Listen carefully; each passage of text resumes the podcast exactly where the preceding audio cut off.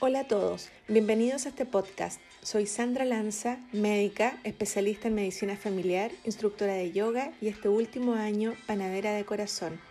Gracias por unirte a este espacio donde conversaremos con muchos expertos sobre distintos temas que pueden ayudarte a cambiar de hábitos, mejorar tu salud y conseguir tu versión más saludable.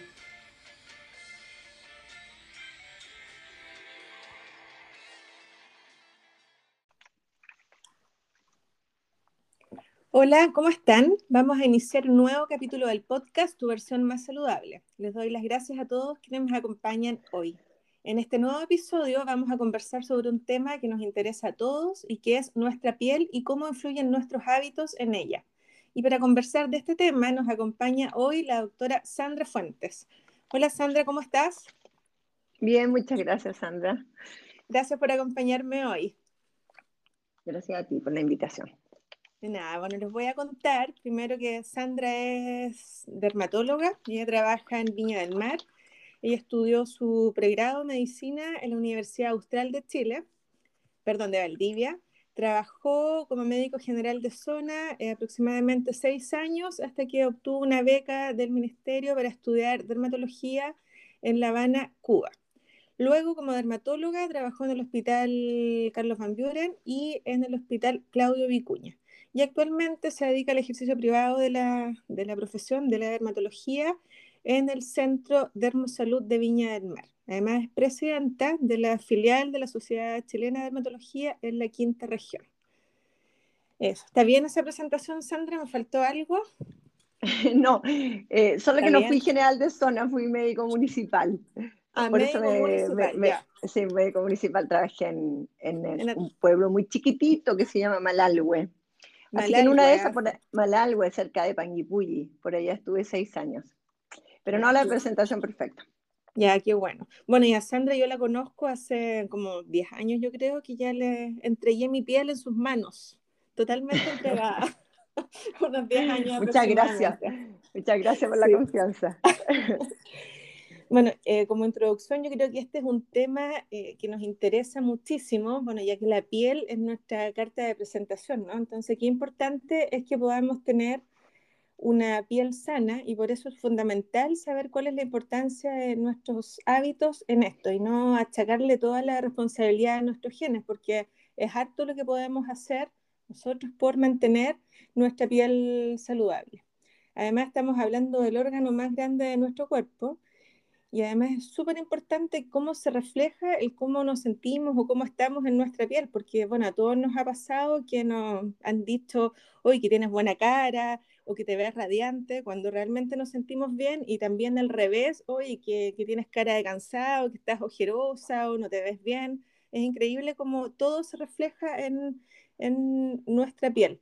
Y además cómo también eso va a mm, afectar y impactar en nuestra autoestima. Por eso me pareció súper importante poder abordar este tema. Entonces quería partir esta conversación con Sandra preguntándole primero cómo influyen los factores o los hábitos en nuestra piel. Mira, en tu presentación dijiste dos cosas que, que me van a servir para, para, darte la respuesta. Una que nombraste que nuestra piel era el órgano más grande y es verdad, claro. Eh, la piel es un órgano tan importante para nuestro cuerpo como lo son los riñones o son los pulmones. Es, fundamental, no podríamos vivir si no tuviéramos piel. Es el que es encargado de hacer nuestra conexión con, el ambiente, regular la temperatura, es productor de hormonas, es productor de, de respuestas inmunológicas que son sumamente importantes así también entonces vale la pena mucho cuidarlo de la forma que trataremos de conversar hoy día. Y el otro punto que tocaste es la genética. Eh, cuando uno ve la evolución de nuestro, de nuestro organismo, ve que la genética pesa más o menos un 20 o un 25% en el resultado que vamos a tener final. La verdad que la mayoría, el 75% de cómo vamos, cómo somos y, específicamente en cómo somos nuestra piel, va a depender de factores externos de factores que se denominan actualmente el exposoma, que son, que son todo los, eh, lo, que incluye el estrés, la contaminación, la alimentación, la radiación. Específicamente en la piel, el exposoma es muy amplio. Tiene que ver con radiación solar, con la polución, con la contaminación, con el hábito del tabaquismo, con la temperatura ambiental, el cómo nos nutrimos, el estrés y la falta de sueño, súper importante.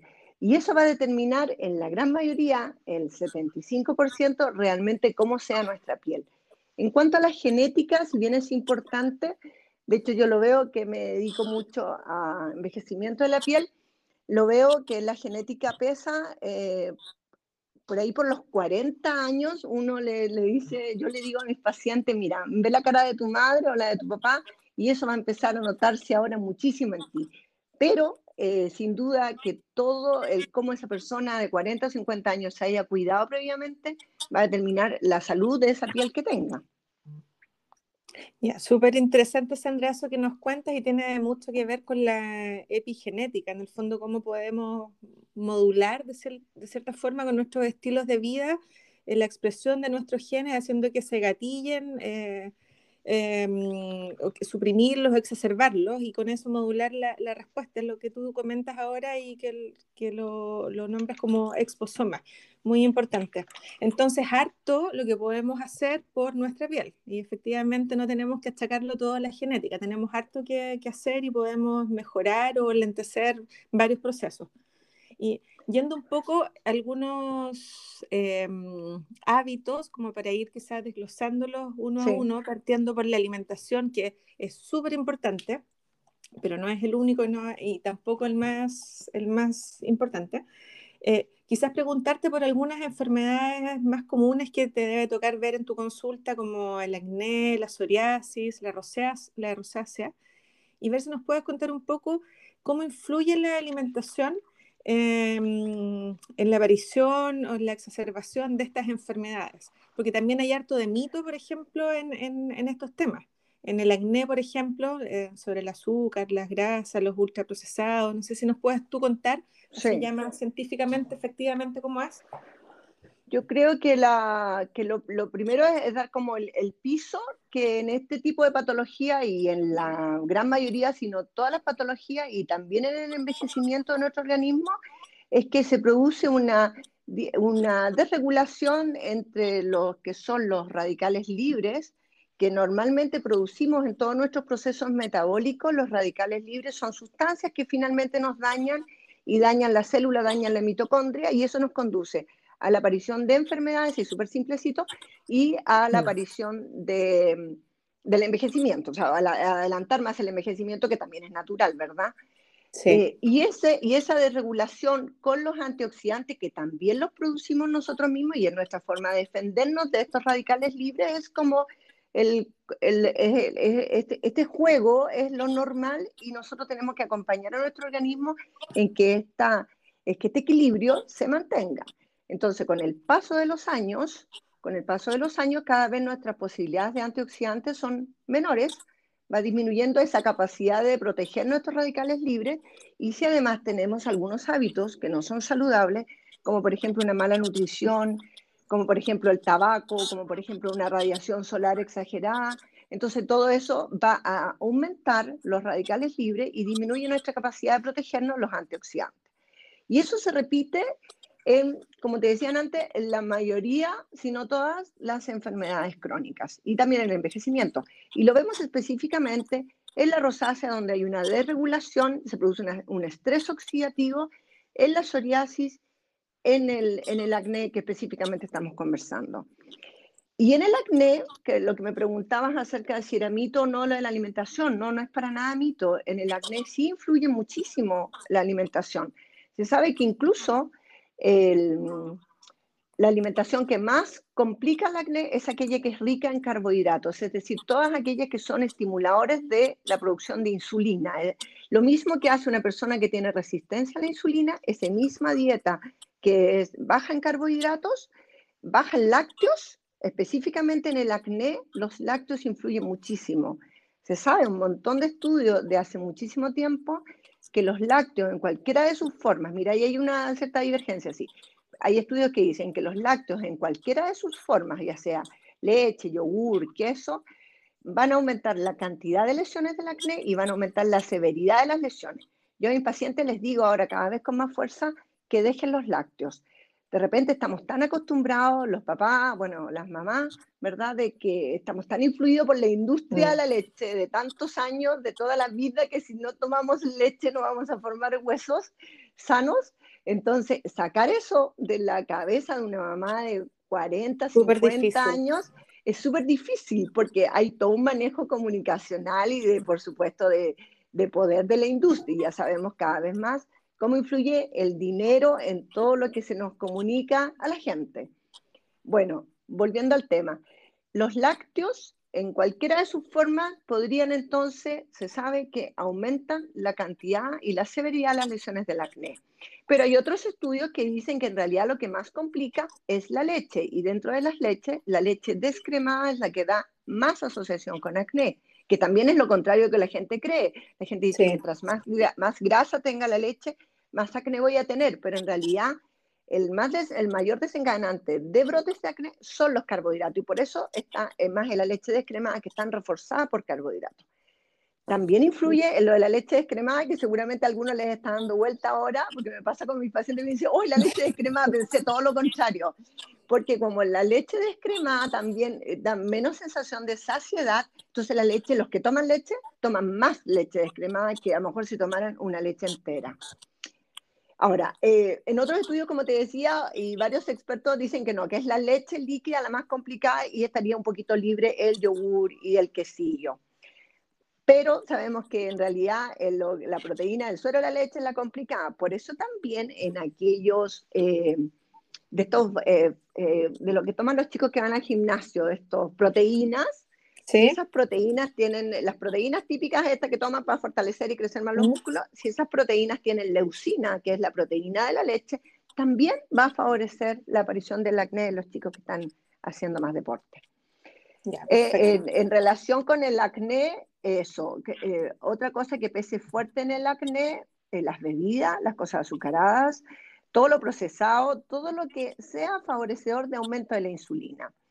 En la rosácea específicamente, que también es una enfermedad crónica, eh, la rosácea probablemente sea de por vida, es una enfermedad que tiene un componente inflamatorio muy importante, donde se meten bacterias, hay un ácaro que es el Demodex folliculorum, que se, que se asocia a la rosácea sobre todo en personas de piel grasa, con poros dilatados, hombres mayores de 35, 40 años, muy grasosos, esos habitualmente tienen un, ácaro que se, que, se, que, se, que se ubica, que vive, digamos, en las glándulas sebáceas dilatadas y que tiene un proceso inflamatorio muy importante. Bueno, la, la, rosácea, una parte inflamatoria, una parte vascular. Los tratamientos que hacemos al principio siempre están destinados a disminuir la inflamación de la piel de la rosácea. Y en eso, y bueno, después para los vasculares habitualmente agregamos tecnología como IPL o como láser para quitar lo rojo. En la parte inflamatoria también es importante evitar los desencadenantes. En la rosácea los desencadenantes son los picantes, las comidas calientes, el alcohol. Son capaces de originar mayor inflamación de la rosácea y que aumenten las recaídas. Como irritantes. como irritantes, desencadenantes y, las cosas de, mucho, en cuanto a los alimentos, las cosas que sean muy calientes. Si va a tomar una sopa que sea muy todo lo que vaya a vasodilatar. Si va a comer un, picante, va a comer pimienta, va a comer ají, eso también lo va a poner más rojo el paciente y eso va, a originar mayor, eh, mayor brote de rosácea. Y ahí viene todo el proceso inflamatorio y va a pasar las pústulas y aparece como tuviera espinilla, pero en realidad son las pústulas de la rosácea. En cuanto a la psoriasis, en la psoriasis se, eh, se, ha visto también, no, no, se, no se relacionaba tanto hace algunos años con alimentos, pero el último tiempo también, como todo va destinado también a la alimentación más saludable, en la psoriasis se ve que, un, que una dieta libre de gluten, no, eso no, no, está completamente estudiado, pero una dieta libre de gluten puede favorecer la psoriasis.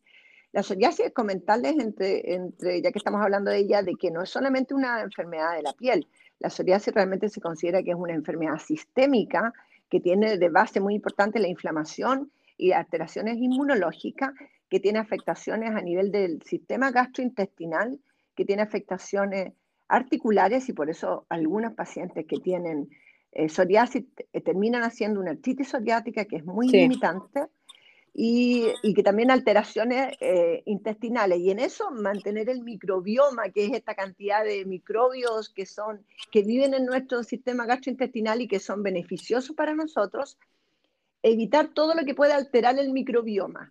Entonces, eh, favorece, por ejemplo, evitar el uso de antibióticos que no son justificados, eh, favorecer la ingesta de fibras que van a mantener el microbioma más sano. la psoriasis cuando está muy brotada, con muchas lesiones corporales, yo siempre le digo a los pacientes también, evita todo lo que te haga que te pique más. Entonces, un paciente con psoriasis no va a estar consumiendo tampoco cosas muy condimentadas o de mucha caloría. Yo creo que por ahí, sin duda, que influyen en todas estas patologías y así en otras que pudiéramos comentar. Perfecto, Sandra, muchas gracias por tu respuesta. Y qué interesante eso que nombraste de la, de la microbiota, que está, bueno, está como muy de moda el tema y hay muchos estudios en desarrollo y en curso respecto al, tema. Y el, otro día leí por ahí em, que incluso estaban desarrollando justamente por este efecto que tendría la microbiota sobre algunas enfermedades de la piel, que están desarrollando o probando algunas cremas con probióticos, incluso. Así sí. ¿ah? sí, sí, van a llegar. Sí, bueno, ya han llegado algunas. Hay una marca francesa que la verdad que uno dice, esta marca es muy cosmética, pero ellos tienen mucho desarrollo de investigación ¿Mm? que, que, han desarrollado eh, y, lo, y hay cremas que ya están en, no vamos, no vamos a mencionar las marcas, pero hay, hay cremas que no usan para... Porque, porque, no, claro, ahí tendríamos que conversar primero. no, mira, ya se usan y sobre todo en pacientes con dermatitis atópica. En pacientes con dermatitis atópica también se sabe que la piel tiene un microbioma que es normal y que nos protege. Entonces hay cremas que favorecen esa microbioma. Eh, y en la dermatitis, dermatitis, atópica sobre todo se ve eh, que eso está desregulado, está desregulado. Entonces ahí esa crema ayuda. Sí, claro, pero mientras no tengamos esa crema podemos hacer muchas cosas por mantener nuestra microbiota, como decías tú, tener una alimentación idealmente ojalá basada en plantas, con hartas fibras, legumbres, granos integrales, semillas, etcétera, bajando los lácteos, bajando el, el consumo de productos animales y todo ese tipo de cosas, y con eso ya le hacemos un gran favor a nuestra microbiota y a, nuestra piel y a muchos otros órganos. Em, Sandra, y en relación a esto mismo de la alimentación, ¿nos podrías contar si hay algunos alimentos que pudiesen ayudar a evitar como un envejecimiento prematuro? Mire, yo creo que ahí está como todo, todo ya con, un poco lo que hemos conversado, lo que tú acabas de mencionar, el evitar eh, alimentos que sean inflamatorios. Porque cuando tenemos este equilibrio entre lo que son la producción de radicales libres y lo que son nuestros propios antioxidantes, nosotros vamos muy bien y tenemos un envejecimiento saludable. Pues, evidentemente todos vamos a envejecer y eso tiene que, va con la vida y con el proceso en sí, no tiene nada de malo. Pero cuando nosotros agregamos en nuestros eh, alimentos, específicamente alimentos que son inflamatorios, son proinflamatorios, como son los lácteos, como son los alimentos procesados, como son las harinas blancas, como son, eh, como son eh, bueno, alimentos que sean, se me fue la idea, quería decir los alimentos que son... Todo lo que nombramos adelante hace un rato. Sí, sí, todo lo que estamos nombrando. Y entonces esos van a producir un mayor eh, estrés oxidativo, que es que nuestras capacidades antioxidantes ya no están en el mismo, en la misma, en el mismo equilibrio. Y entonces estos alimentos van a aumentar el estrés oxidativo. Y eso nos lleva a la aparición de enfermedades y a la aparición y al aumento del envejecimiento. Por otro lado, cuando pasa la edad, lo que les mencionaba antes, cuando ya nos hacemos más viejos, disminuyen nuestras capacidades eh, antioxidantes. Mire, yo les voy a nombrar, volviendo a la piel, eh, cuando nosotros nos exponemos al sol, a radiación solar sin fotoprotector, demora más o menos 20 segundos en que aparecen los, en que en nuestras células cutáneas aparecen los primeros radicales libres, la primera liberación de radicales libres. 20 segundos. 20 segundos. Pero es tan eficiente nuestra eh, capacidad también antioxidante que rápidamente nuestra piel empieza a producir antioxidante y los va bloqueando. Obviamente si esa radiación solar ya no solo el minuto que caminas las dos cuadras o los cinco minutos que caminas las dos cuadras, sino que estás, no sé, media hora bajo la exposición solar, no va a haber ningún antioxidante naturalmente producido que sea capaz de contener el daño de la radiación. Y ahí entonces es donde es muy importante el uso del fotoprotector para disminuir la radiación, el uso de antioxidantes que son tópicos. Primero que nada, la, la gran ventaja que tiene la piel es que órgano que está allí. Entonces se nos hace mucho más fácil, te voy a hablar de los complementos orales, pero se nos hace mucho más fácil en nuestra piel aplicar directamente ya todo lo que sea antioxidantes.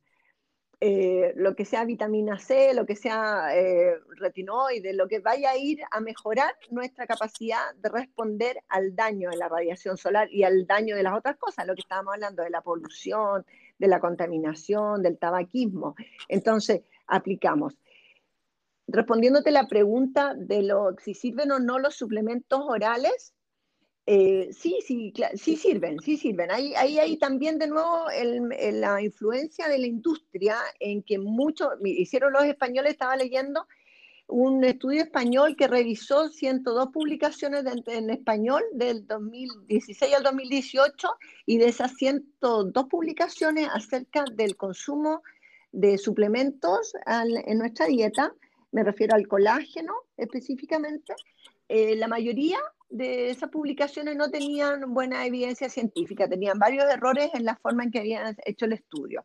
Pero por otro lado, uno se encuentra con estudios serios que sí aportan a que el consumo de péptidos de colágeno, el consumo de, de, también de ácido hialurónico, el consumo de antioxidantes orales, absolutamente ayudan a disminuir el envejecimiento.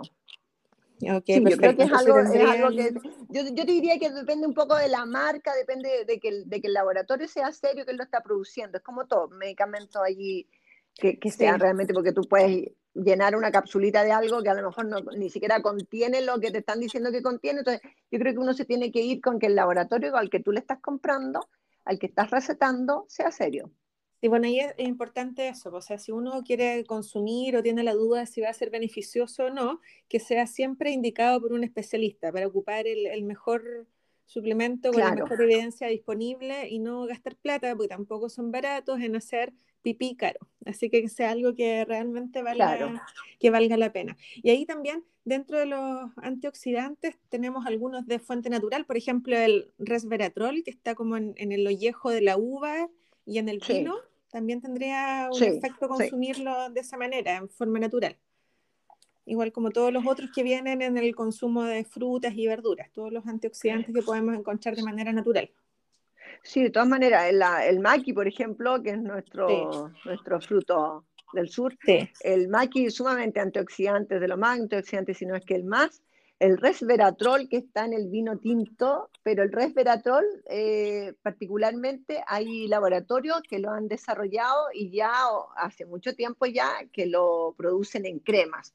Y entonces son cremas que son antioxidantes que sobre todo son reparadores, entonces son cremas que se usan de noche, así como se usan antioxidantes de día que tienen mejor función como el ácido ferúlico, por ejemplo, o como la vitamina C que tiene una acción eh, antioxidante, sobre todo de día, porque hay que pensar de que eh, te expones a la radiación solar de día, entonces necesitas que el antioxidante esté allí puesto, puesto. Esa es la gran ventaja de la piel, como te repito, porque tú puedes aplicar el antioxidante, entonces, no, claro, le viene súper bien también tomar antioxidante y tener una dieta que sea eh, antiinflamatoria. Pero la ventaja de las cremas es que te dan en cantidades mucho mayores el antioxidante que va a estar allí justo cuando en el momento que se necesita. Tal como hay fotoprotectores, algunos fotoprotectores contienen eh, fotoliasas, que son eh, estructuras que van reparando inmediatamente, que las producimos normalmente, pero estas vienen reforzadas eh, que van reparando inmediatamente el daño que produce el radical libre a nivel del ADN. Entonces, reparamos nosotros normalmente, pero estos bloqueadores eh, solares vienen reforzados y van reparando hasta un 40% más de lo que seríamos capaces normalmente y en forma natural de reparar el daño, el daño provocado en el ADN por la radiación. Entonces, la, la, gracia de los fotoprotectores, ponte tú actualmente, lo ideal es que los fotoprotectores tengan eh, fotoprotección física tengan fotoprotección química y una fotoprotección biológica, que se refiere a los antioxidantes que uno le agrega al fotoprotector, a los reparadores de la, de la célula, que uno le agrega al fotoprotector de tal modo que sea más completo. Y, en ese, y ahí mismo voy a aprovechar de, de comentarle a, a la gente que después nos va a escuchar, de que lo ideal allí eh, no es una crema que una crema humectante que venga con filtros de fotoprotección, no es lo mismo una crema con bloqueador solar que un bloqueador solar como tal que uno debe aplicar al final, eh, después de la crema de humectación o de hidratación que esté usando. ¿Por qué? Porque probablemente esa crema que viene con el fotoprotector venga muy limitado, venga con factor de protección solar solamente para UVB. Y sabemos que el daño del UVB más tiene relación con el cáncer. Esto es como todo mezcladito, pero así como forma sencilla, la UVB, la radiación ultravioleta B, más relación con el cáncer. Pero la UVA tiene relación con un montón de patologías que son, que son aumentadas con la luz solar. La luz visible, que es altísima y que es la que tiene más que ver con la aparición de pigmentaciones, de manchas y de envejecimiento de la piel, y que también sale de las pantallas y de las luces artificiales, y la radiación infrarroja. Entonces, lamentablemente nosotros tenemos en los fotoprotectores mejores, trae para todas ellas, pero para luz visible solamente funcionan los fotoprotectores que son con color. Por eso yo le digo a mi paciente, o usas un fotoprotector con color, sobre todo cuando tienes mucha mancha, o te pones un maquillaje después que venga con algunos filtros, que son el óxido de hierro, el óxido de titanio, que sirven para, eh, para bloquear la luz visible, que a veces hasta casi la mitad de nuestra radiación solar es de luz visible. Y de las pantallas, de todo lo que uno está ahora tan cerca, tantas horas al día, eh, también eh, irradia luz visible y eso, por eso es que la gente se mancha. Estoy todo el día en la casa, ¿por qué me manché? Y también porque no te pones el fotoprotector estando dentro de la casa o en espacios cerrados y estás expuesto a mucha radiación, que es de básicamente luz visible. Sí, perfecto. Qué importante eso que comentaste respecto a, al factor que tienen las cremas que muchas veces, yo lo he escuchado, muchas veces que eh, gente, mujer sobre todo, que dicen que no usan protector solar porque usan una crema que tiene algún grado... Que tiene bloqueador solar.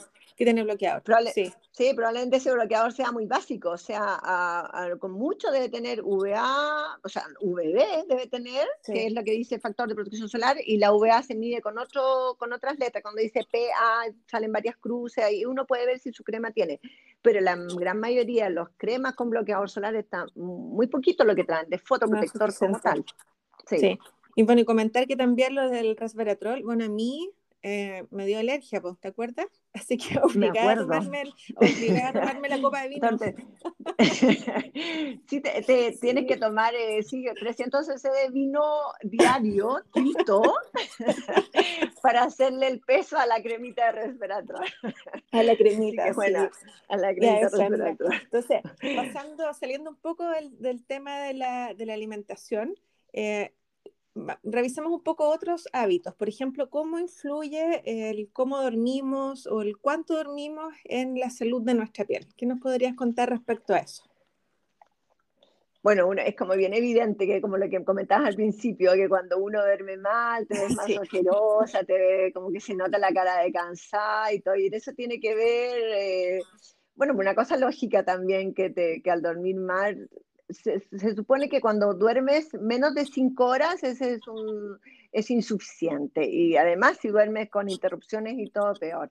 Tiene harto que ver eso con la, producción de la, melatonina, porque la melatonina tiene que ver con este ciclo circadiano y la, y la regulación esta también se va a, representar en el, en el, envejecimiento de la piel y en el, aspecto de, piel maltratada.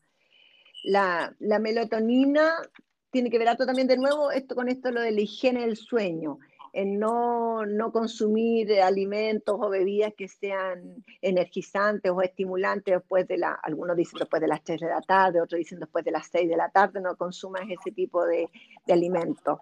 El sueño tiene que ver también con ojalá estar libre, un buen sueño, ojalá estar libre de pantallas.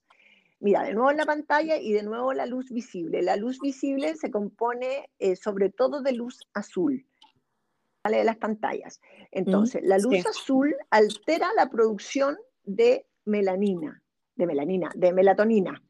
Altera la producción de melatonina. Y si nosotros no tenemos una buena producción de melatonina, que es esta hormona del sueño, al final vamos a tener un, sueño, nos va a costar quedarnos dormidos y probablemente no sea un sueño tan reparador. La, entonces, en ese sentido es que las la pantallas ojalá estuvieran libres a lo menos dos horas antes de quedarnos dormidos. ¿ya? Y, y, favoreciéramos otros hábitos como leer o escuchar música, otras cosas. Qué difícil en estos tiempos así como plantearse y sobre todo a veces uno con los niños que también tiene esta guerra continua de quitarles las pantallas.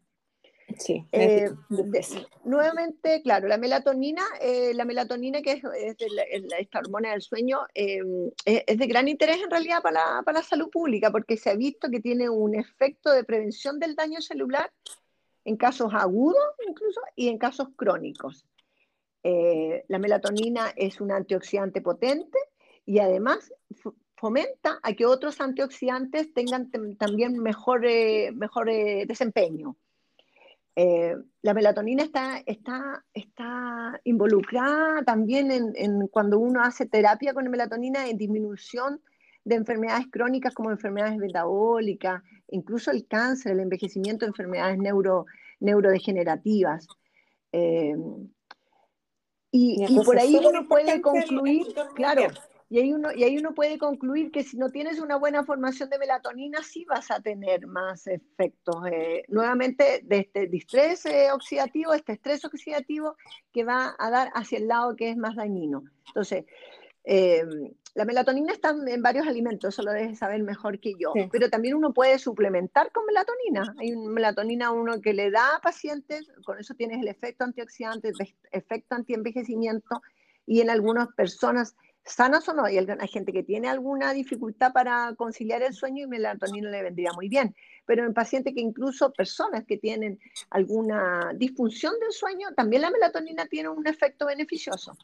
Sí, eso, qué, importante, pero qué importante igual que todas esas indicaciones para la gente que está escuchando, eh, que no se automediquen, que todo esto sea eh, prescrito por, por, su médico, por su dermatólogo alguien que tenga experiencia y quien se los pueda, se los pueda recetar y que no lo tomen de manera, eh, o sea, que no, sea que no sea automedicado. Justamente, bueno, yo te comentaba hace un rato que vi un, un estudio ayer que tenía relación con algunos suplementos que se indican eh, para mejorar el sistema inmune, por ejemplo, como la, la, clorela, la espirulina, la equinacia, la alfalfa, y que se ha visto que estos compuestos podrían exacerbar, e incluso gatillar algunas enfermedades autoinmunes de la piel, como el lupus, dermatomiositis, eritema nodoso, enfermedades ampollares. Entonces, es súper importante eh, no tomar estos, estos suplementos que muchas veces uno cree que tienen un efecto beneficioso, que uno los ve como naturales, eh, porque pueden tener algunas complicaciones y siempre tiene que ser idealmente bajo una, la indicación de algún, algún médico. Sí, y es mucha, y es mucha la gente que toma espirulina, eso yo lo he escuchado, yo nunca la he recetado, ni la receto, pero mucha gente me dice, no, yo que tomo espirulina, así como de costumbre y como justamente buscando como efectos antioxidantes. Mejor irse a la segura con cosas que estén mucho más estudiadas y sobre todo, no como probar cosas nuevas, yo creo que uno siempre tiene que decir, ¿esto cuándo salió? No, hace como un año que está esta cuestión de moda, ya esperemos un poco, a ver, veamos, porque nos falta que después dice, en realidad era todo lo contrario. Sí, sí hay que esperar la evidencia, mejor. Sí, sí. sí. Que, uno no sea el, que uno no sea el sujeto de prueba. Eso, mejor, mejor. Bueno, yo te conté, yo también clorela harto tiempo por, por, prescripción médica, em, justamente por un tema de, de, inmunidad. Y bueno, tú sabes perfectamente, porque yo tengo un tema igual en la piel, así como medio autoinmune, y quizás esto mismo me lo exacerbaba. Entonces, qué complejo, y esto lo descubrí ayer. No he leído completo el estudio, lo voy a leer hoy, pero de ahí te lo voy a compartir también por si te toca algún paciente complicadito.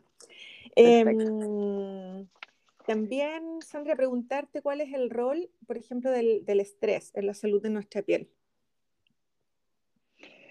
Eh, el que, es que el estrés ahí de nuevo viene, es que eh, te fijas que eh, está todo relacionado con esto mismo de nuestro equilibrio, de nuestro equilibrio entre el estrés, del estrés oxidativo, que es cuando se desequilibran nuestros radicales libres y nuestros antioxidantes, el estrés viene a aumentar la producción de radicales libres. Y entonces ahí nuestros antioxidantes, que son nuestras defensas que producimos naturalmente o que podemos agregar y que de hecho ojalá que agregáramos en forma externa para ayudarnos, no ganan la pelea. Y entonces ahí el estrés es capaz de producir enfermedades crónicas, enfermedades metabólicas y aumento del envejecimiento, envejecimiento prematuro, no solo de la piel, sino que también de otros órganos. Entonces, está, está todo como que la base de todo lo que estamos hablando tiene que ver en esta lucha entre los buenos y los malos. Entonces, los malos, los radicales libres y los buenos son los antioxidantes. Entonces, ¿cómo potenciamos los antioxidantes? ¿Cómo disminuimos la producción de radicales libres? Por ejemplo, si alguien come alimentos procesados, o come eh, mayor cantidad de lácteos o come eh, carnes rojas que son sumamente inflamatorias para nuestro, nuestro cuerpo, eh, va a aumentar la cantidad de radicales libres, va a aumentar el estrés al que somete al organismo y entonces van a empezar a ganar y se va a desequilibrar hacia el lado de la enfermedad. Perfecto, entonces hay que hacer todo lo posible por potenciar todo lo que sea lo antioxidante, contrarrestarlo que nos estresa el sistema, el sistema oxidativo. Exacto. Sí. Sandra, una cosa que no hemos conversado y que es súper importante, yo creo que es importante que lo digas tú, que eres la experta, la importancia del agua, de mantenerse bien hidratado. Sí, justamente estaba tomando agua. Sí, pues, el agua es... Sí. He hablado muy rápido. Eh, no, el agua sí, pues el agua ahora uno tiene que obligarse casi a tomar agua en estos tiempos de, invierno, que el agua sale fría, entonces uno no, de, como que le saca un poquito la vuelta. Eh, pero sí, en cualquiera de las formas líquidas, eh, si tú tomas una agüita de hierba o otra cosa, que no tiene que ser básicamente el agua pura de, sin nada, eh, te, va, te va a venir muy bien, pues, no solamente para la piel, sino que para todos nuestros procesos metabólicos. Cinco o seis vasos de agua, cinco o seis vasos de agua al día, ideal. Difícil tomarlo si ya una vez se toma más el tecito calentito, pero al final sirve igual. Sí, pero es importante eso mantenerse hidratado, que lo habíamos, Bien hidratado. olvidado. Sí. Lo de la exposición solar ya lo vimos, ya nos comentaste la, importancia de los, sí, de los bloqueadores, también hablamos, sí, lo de la radiación por el uso de los computadores, también lo revisamos. Y en este tiempo de, pandemia, súper importante, yo creo que te deben llegar muchas consultas relacionadas con esto. ¿Qué es lo que, lo, que has visto respecto al efecto por el uso de mascarilla y qué recomendaciones puedes hacer en relación a ello? Bueno, lo primero contarte que en realidad en este tiempo de pandemia nosotros nos ha aumentado muchísimo, muchísimo la consulta. Y yo te diría que gran parte, de dermatólogo digo yo, eh, gran, gran parte de esa consulta ha sido por eh, aumento de patologías que son muy psicosomáticas, de la misma que estábamos hablando de antes, del acné que tiene un componente importante de estrés, de la psoriasis, de verrugas plantares que tienen mucho que ver con verrugas en general, que tienen que ver con el estrés de, de, enfermedades que son inmunológicas, como son eh, autoinmunes, líquen plano, por ejemplo, harto. La, la, pandemia ha destrozado tantas cosas, dentro de eso ha destrozado la salud mental de la gente, de todos, y algunos lo toleramos mejor que otros, tenemos mejores condiciones que otros, y no todo el mundo tiene tanta suerte, y se les, se les desencadena por patologías cutáneas. La piel es es un órgano que manifiesta de, una manera muy elevada toda nuestra, nuestra salud mental. Eh, venimos desde de, embriológicamente venimos de, la capa de, la piel, el ectodermo, viene del ectodermo, que es de donde derivan las neuronas, donde derivan las células eh, cutáneas. Eh, por algo será, y eso se manifiesta durante nuestra vida desde el punto de vista del aumento de patologías por la mascarilla, sí, harto, harto. Hay mascarillas que son capaces de producir acné en pacientes que no tenían, pacientes que no tenían dermatitis perioral, que es esta forma de rosácea específica que se produce con estas lesiones pustulosas, granos, todos alrededor de, la, de los labios, en la zona del mentón, de las mejillas, por la mascarilla. Yo te diría que ahí importante, bueno, primero siempre si uno no es capaz de controlarlo sola con una mejor limpieza, con el, cambio, con el cambio frecuente de las mascarillas, tratar de no, no utilizar mascarillas de género, las mascarillas de nylon, que mucha gente las utiliza porque son como más cool tal vez, eh, negras o de colores y todo, y eso los hacen transpirar mucho. Ellos mismos se darán cuenta. Caminan dos cuadras y la mascarilla ya está humedecida. Entonces, aparte que ya pierde su efecto de mascarilla, de, bloquear, ¿verdad? Los virus, ¿Mm? que, probablemente la tenga muy poco, las de género, eh, favorece la aparición de estas lesiones. Bueno, si el paciente eh, aumenta su nivel de limpieza y de cambio frecuente de, mascarilla y no es capaz de controlar esto, la verdad que debería consultar, porque puede ser que debajo de eso esté realmente una enfermedad de la piel. Y si ahí es como una aparición de rosácea o de acné, hay que dejar tratamiento. Tratamientos que habitualmente son solo en cremas en principio solo en cremas, combinaciones de antiinflamatorios con antibióticos y a veces solo antiinflamatorios. Eh, pero mejor verlo, porque en, en, pacientes que hacen este tipo de lesiones también se puede ver alterada la barrera cutánea y entonces tener una posibilidad de tener también una dermatitis. Entonces va y se colocan una crema que le recomiendo y dice, ponte esta cremita antibiótica y te la pones como probablemente esté alterada la barrera, pueden hacer alergia a esa crema antibiótica que le puede servir para la pústula que apareció por el efecto de la mascarilla, pero le irrita más la piel o la reseca más. Es mejor ver cuando se pueda mejor ver. Sí, mejor ver. Entonces, y privilegiar el uso de las mascarillas desechables y no entonces las... sí, las de género que además solo protegen al otro y la verdad que muy poca protección le da al que la anda portando. Eh, y, favorece la limpieza. Si uno dice, no, no puedo ir a dermato, no ir a ninguna parte, eh, ¿qué hago? Eh, siempre lavar entonces, mejorar, si, si, tiene una buena tolerancia, lavar con algún jaboncito suave, nada con mucho olor, con algo que sea como cinder, que se llama, que son jabones que no tienen detergente, algo muy suavecito, poquita cantidad, y lavar, siempre llegar de afuera de la casa cuando usó la, la mascarilla y lavarse la cara con un jabón suavecito o una crema suave. Ya, perfecto, Sandra, muchas gracias. Para ir ya como terminando la entrevista, quizás como redondeando un poco el tema, ¿qué recomendaciones nos podrías dar entonces para mantener una piel saludable, principalmente para los que tenemos piel ya más madura, mayores de 40? ¿Qué cosa, qué nos podrías recomendar? Eh, mira, así como en general, siempre la mejor recomendación para la piel es el uso de fotoprotector siempre. Le llamamos fotoprotector y no bloqueador solar, aunque uno de los pacientes dice ponte bloqueador solar, pero el nombre correcto realmente es fotoprotector, porque no es solamente de la radiación solar donde uno quiere hacer la prevención, sino que también de las luces, ya hablamos de las artificiales, de las que están dentro de la casa, las pantallas, etc. Por eso el nombre correcto es fotoprotector. Eso va siempre, eso es como lo básico, eso es desde el niñito de cuatro o seis meses para arriba hasta todo, toda la vida, ¿ya? Eh, después, entonces, en el mismo contexto de lo que estamos hablando de esta regulación entre los buenos y los malos, la aplicación de un antioxidante. Entonces, tenemos que aplicar cremas o serum que tengan antioxidantes, porque es la mejor forma de que lo que no pudo bloquear el fotoprotector, ese, ese daño, igual se va a producir, igual va a haber daño en el ADN, va a haber el daño celular, daño en la mitocondria por efecto de la radiación y entonces con el antioxidante vamos reparando mucho más eficientemente que lo que te da la protección solo natural de la reparación. Sí, ¿verdad? ¿Se entendió? Sí. Y, Ahí, eh, de, y de ahí uno dice, ya, estoy con mi fotoprotector, que me pongo todos los días, me pongo mi antioxidante para fomentar que el daño oxidativo sea el menos posible, porque voy a de tener daño oxidativo voy a tener igual, ya sea porque me puse un poquito al sol, es imposible, si no podemos tampoco estar encerrados todo el día, hay que salir, hay que hacer la vida normal. Vas a estar bajo el efecto de pantalla, vas a estar bajo el efecto del sol, vas a estar además bajo el efecto de la polución, de la contaminación ambiental, que también produce estrés oxidativo en la piel y por lo tanto también envejecimiento, aparición de mancha, etcétera, todos los signos que son del envejecimiento, las arrugas, la coloración, la pérdida de luminosidad, la coloración más amarilla en algunos pacientes ya. Entonces, eh, tengo el fotoprotector, tengo el antioxidante, entonces agrego otras cosas más.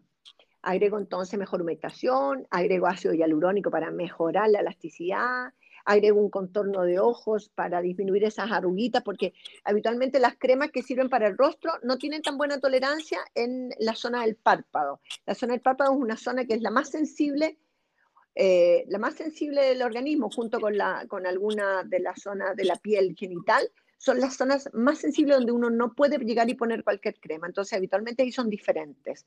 Entonces, humectación, fotoprotección, antioxidante, contorno de ojo. Y lo mismo que repetimos delante, tomar mucha agua, ah, tener una nutrición que sea saludable, tener un buen descanso, más de 5 o 6 horas, ojalá, etcétera.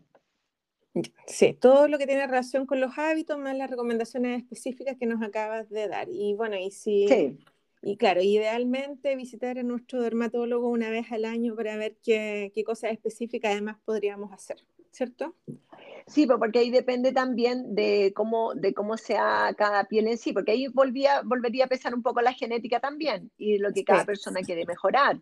Entonces hay, que ver que no haya una patología de base. Sí, es, es, muy difícil que una persona a los 40, 50 años sea, solo vaya a la dermato por, solo para mejorar el aspecto de su piel. Habitualmente es porque tiene algo que le hizo ir a la dermato, eh, alguna patología, y entonces alguna alteración de barrera, picazón, etc. Entonces, claro, ahí damos todas las indicaciones para además devolver la salud a esa piel y de ahí que devolvemos la salud a esa piel, que tratamos primero la patología, después seguimos con la prevención. Eso, ya, muy bien. Ahora, Sandra, sí, para ir terminando, algunas preguntas ya más relajadas. A ver, cuéntanos, ¿algún hobby que tenga la, la doctora Fuentes? ¿Qué nos puede contar? no, no estaba preparada para esta pregunta. Un hobby, cualquier hobby, lectura, caminar. No, sí, hoy se re, floja para, para leer, leo casi solo cosas que tengan que ver con mi profesión, no leo como cosas aparte. Pero mira, me gusta que tengo una casa, acá justo estoy mirando el patio de mi casa y me gusta jardinear. Me gusta jardinear eso me entretiene harto. Yo tengo dos hijos más o menos grandes y muy, no tan grandes, chiquititos, 8 y 10 años, así que son como muy también ellos demandantes, así que ese sería mi otro hobby, satisfacer, la, satisfacer la, las necesidades de mis hijos. De los hijos. Sí. Ya, muy jardineo, bien. Jardineo juego con ellos. ¿Y, alguna película o serie que hayas visto ahora hace, hace poco o, que, o hace tiempo? No sé, lo mismo que nos quieras recomendar, algo que, que te guste. Ah, sí, pues de todas maneras, mira, ahí en, eh, en Apple TV vi, eh, estaba en, Apple estaba antes, eh, donde la vi yo, y, y, después está en la plataforma en Prime Video, ya que es donde trabaja, em, ella se llama Kerry Washington, que es la misma protagonista que hacía Scandal. Bueno, ahí la van a ubicar, y ella trabaja con Witness la que es de Legalmente Rubia. Bueno, ellas hacen una una serial que se llama Fuegos por todas partes, pequeños fuegos por todas partes. Little Fires Anywhere parece, algo así. Esa, esa serie eh, tiene una sola temporada, es realmente muy buena.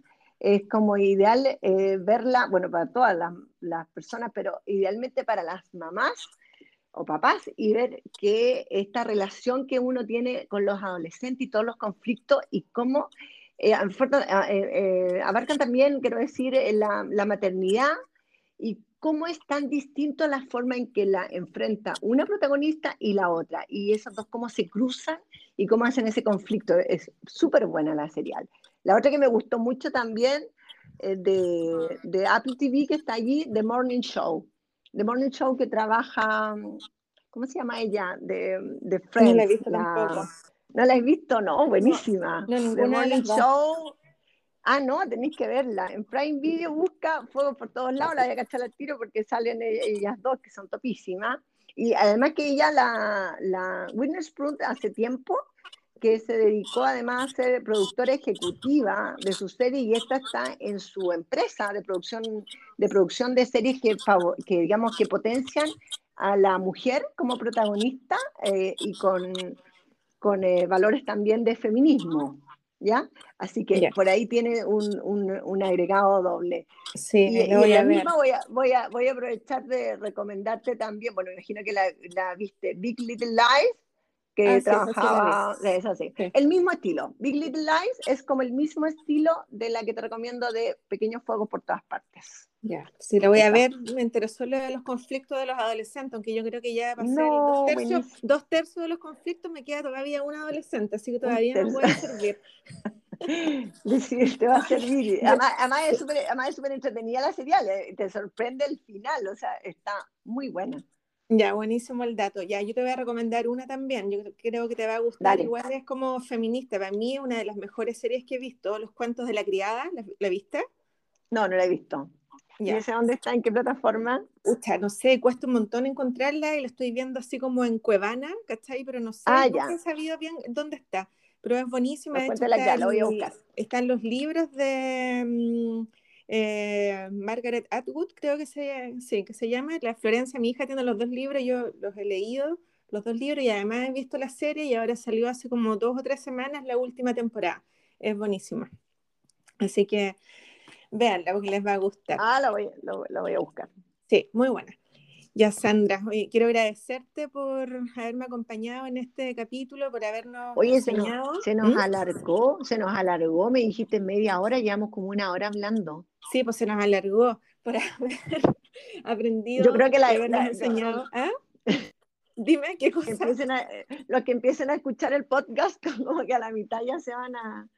no, se los escuchan, al final la mayoría termina durando como una hora, porque es verdad, porque uno se, se se vuela con las preguntas y es tan entretenido que se alarga. Sí, así que muchas ah, bueno, gracias. Lo, voy a poner, ¿eh? lo voy a poner en mi Instagram para que tengamos más audiencia. Eso, por habernos acompañado, por habernos enseñado hoy día sobre cómo cuidar nuestra piel y la importancia que tiene para ello mantener hábitos saludables. Así que te agradezco mucho. Bueno, y yo te veré la próxima semana, te voy a ir a ver a tu consulta.